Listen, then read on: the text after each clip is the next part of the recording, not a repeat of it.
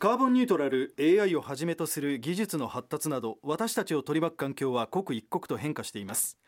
私たちはこの先新しい未来に向かってどのように歩んでいけばいいのでしょうか。東海地方には時代の変化に対応しさまざまな分野で活躍し続けているものづくり企業があります。この番組ではものづくり企業ものづくりを支える企業時代の先端を行くスタートアップ企業のトップをお迎えしこれまでいかにして未来を切り開いてきたのかをお伺いします。今回は名工名阪株式会社代表取締役社長田中俊之さんにお聞きします。自動車部品につける名板をはじめシールラベル金属などにさまざまな印刷加工を施す名板事業を手掛けているのが名工名阪です。創業は1958年。自動車業界で培ったノウハウと実績をもとにシーリング印刷スクリーン印刷オフセット印刷エッチング加工などさまざまな素材への印刷加工技術は今や幅広い業界のものづくりに欠かせない存在となっています。さらに木材を使用した名板の開発など自社開発製品を立ち上げ名板業界オンリーワンへの道を歩む名工名阪に迫ります。東海ものづくり大学開校です。皆様いかがお過ごしでしょう？東海ラジオアナウンサー森高俊です。ものづくり企業のトップに未来を学ぶ東海ものづくり大学。今回は名工名阪株式会社代表取締役社長田中俊之さんにお聞きいたします。田中社長どうぞよろしくお願いします。お願いいたします。さああの名板という単語がまあ冒頭紹介でも出てまいりました。改めてちょっとご紹介いただけますか？名板というと、はい、なかなか世間一般では馴染みが薄いかもしれません、うん、そうですね。ただ印刷業界はたまた金属プレートを扱う業界としては、うん、名板という単語は結構に聞き慣れた単語であります。すなわち何かをそこに印刷する。はい、えー、その印刷の方法はいろいろあるんですが何かそこに示すという行為を行っている。そうですね。はい、えー、1958年の創業でいらっしゃいますからもうかなりの長い歴史とともにノウハウを培っていると思います。名板まああの金属や樹脂に印刷されたプレートっていうイメージも皆さんおありかと思うんですがいろんな素材をいろんな分野で製品としてらっしゃるわけですよね。ちょっと一部ご紹介ください。弊社はですね、えー、創業が、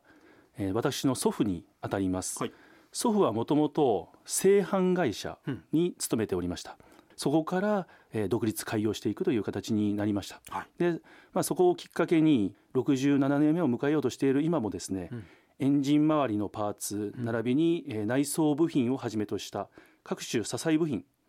さらにはその自動車産業の紐付けられる工作機械、うんはい、さらには自動機などの設備機械に使用されるラベル、うん、金属プレートを主に製作をしております。なるほど。さまざまな自動車部品を手掛けてさらに幅広い分野へと拡大を今しているという中で名工名阪の強みというのはどういう点にありますか、まあ、主にですね大きく分けて3つ。1つ目は高い品質。2つ目が小ロット対応、うん、いわゆる非常にまあ小回りが利く柔軟性が高い対応という形です、はい、さらにはまあ66年を経て培ってきたこの印刷業界さらには自動車産業という中においての高い専門知識、はい、これを強みとさせていただいております。あそうですか。これ今冒頭で私はシーリング印刷とかスクリーン印刷とかオフセット印刷とかエッチング加工とかいろいろご紹介はしたんですが、はい、だからまあ少々無理難題かなと思ってもまあ名工名阪さんにご相談すると、まあ、あらゆる印刷が可能とそうですね。基本社内一貫生産という形で、うん、弊社内に設備を要してですね、はい。まあ、あらゆるお客様の多岐にわたるニーズにお答えさせていただくというのが、うん、まあ、創業当時からの弊社の大事にさせていただいている一つがありますので。そうですはいさあそんな中ですね実はこんな側面もあります。あの愛知県から愛知女性輝きカンパニーとして表彰されるなど顧客満足度はもちろんなんですが田中社長あの従業員満足度をかなり重要視されているそうですね。はい。何か具体的な取り組みはございますか？今年度ですね、はい、経営方針にこれ具体的に歌わさせていただいておるんですが、うん、ダイバーシティおよびワークライフバランス推進もうこれありきたりだと言われてしまってはもう本当にその通りなんですけども、はいもうこれをですね大々的に歌い社員ファーストを掲げてですね、うん、社員が主体的わゆる能動的に活動いただける取り組み、はい、これを各種委員会厳密に言うと2つなんですけどもあとはまあプロジェクト、うん、これまでに過去6つのプロジェクトを立ち上げさせていただいて、はい、その運営にて行っております。なるほど。大体あの社員数が110名ほどですかね。うち4割が女性と女性ならではのアイデアとか企画立案というのは過去いくつもあったんじゃないでしょうか？そうですね、はい、私、まあ、なぜそもそも女性活躍ということに対してですね非常にまあ注力をさせていただいたかというとですね、うん。先ほどまあ女性ならではではありましたけども、非常にあの細かな視点というかですねそういったところへの感性が非常に豊かであるということをやっぱり女性に対してはやっぱり非常に抱いておりまして、はい、まあ、当社がもともと男性100%男性が非常に強い色濃い組織体でした、うん。うん、そこに女性の率を上げていくことによって今現在ですとちょっとまあそんなにまだまだ事業領域までには行き届いてないんですが、えー、社員の誕生日、はい、はい、これにあの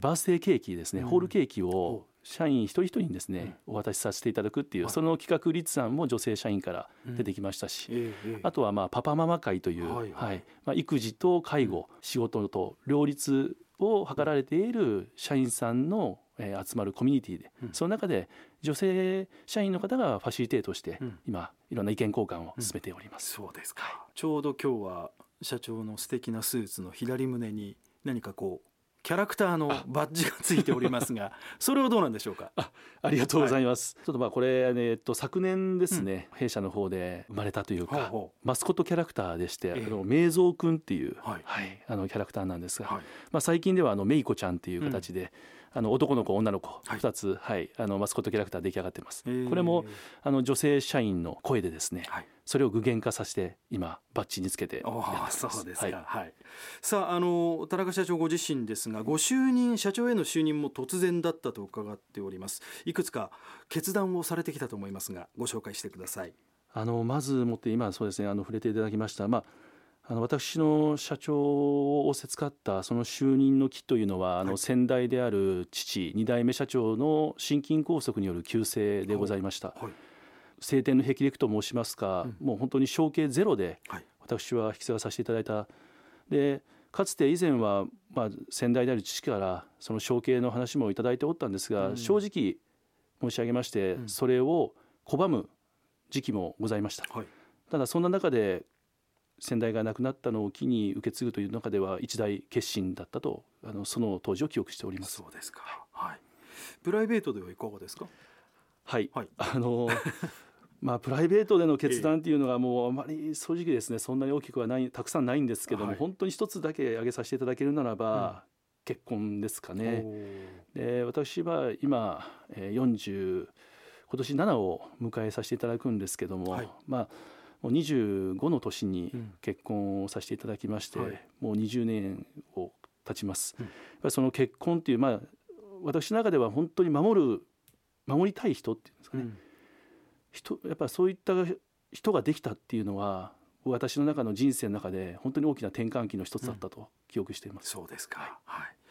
い、2017年に、まあ、社長にご就任されたということですが。さあもう変えていかないといけませんねいろいろ、はい、未来への展望というところをお聞かせください、まあ、今の課題も含めてですねどんな未来像を描いてますか、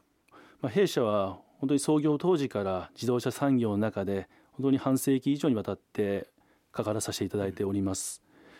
まあ、ただその自動車産業の中でいくと弊社は100%まあ、受託開発型、いわゆる言葉あまり好きじゃありませんが下請けという位置づけでやってまいりました。でもそれでも地域社会世の中に貢献させていただけているという一定数自負はさせていただいておりますが、はい、これから先々当社は新たな領域に入っていきたいというふうに考えております、うん、その一つがメーカーになるという5年後に自社開発を持った自社オリジナルの商品を手がけて世に出していきたいというふうに思っておりますので、まあ、その中で課題は複数ありますけども、最も重要な課題として企画開発力の強化を挙げさせていただいております。強い決意を今お話しいただきましたがこの真の思いっていうのはどんなところにあるんでしょう？そのメーカーいわゆる自社商品ですね。こちらを通して今以上に地域社会に喜びを与えまた幸せを届けることのできる企業になることを目指しております。はい、さああの名工名阪の企業理念、はい、人にはは仕事に誠意。すべてに感謝という理念をお持ちでございます。田中社長ご自身はどんな言葉を心にいつも留めて、えー、日々励んでらっしゃるんですか？私あの自身が大好きな言葉でですね、はい、えー、3つの言葉があります、はい、これは愛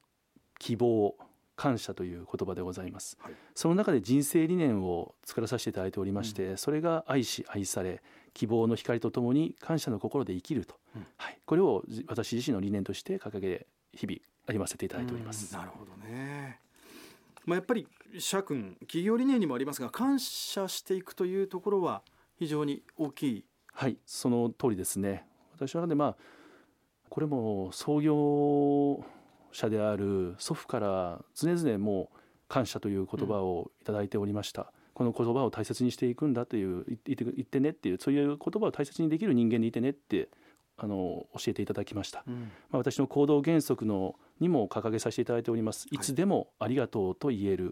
い、いつもありがとうをいただける人になりこれが私の、うん、はい、大事にしているところでございます。そうですか、はい言葉があまり好きじゃないですが下請けからメーカーになるんだという強い決意を今日お話しくださいましたんでぜひあのメーカーになった暁にはですねもちろん今でも愛されていると思いますがいろんな人に愛される会社になってください、はい、ありがとうございます。今日はあの楽しいお話をありがとうございました。ありがとうございました。